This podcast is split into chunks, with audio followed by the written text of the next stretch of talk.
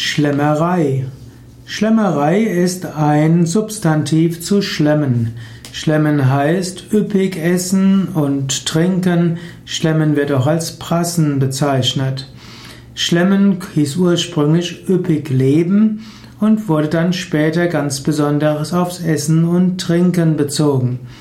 Schlemmerei heißt also zum einen üppig essen und trinken, Schlemmerei kann aber auch heißen, mit besonders hohem Genuss zu essen. Bei aller Schlemmerei achte auf Ethik und Gesundheit beim Essen. Es ist gut so zu essen, dass es einem gut schmeckt.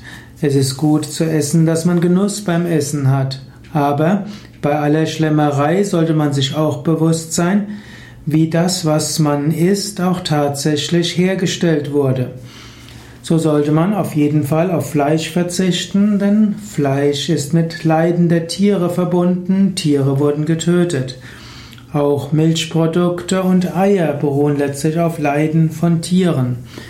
Und man sollte darauf achten, dass auch pflanzliche Lebensmittel ökologisch hergestellt wurden.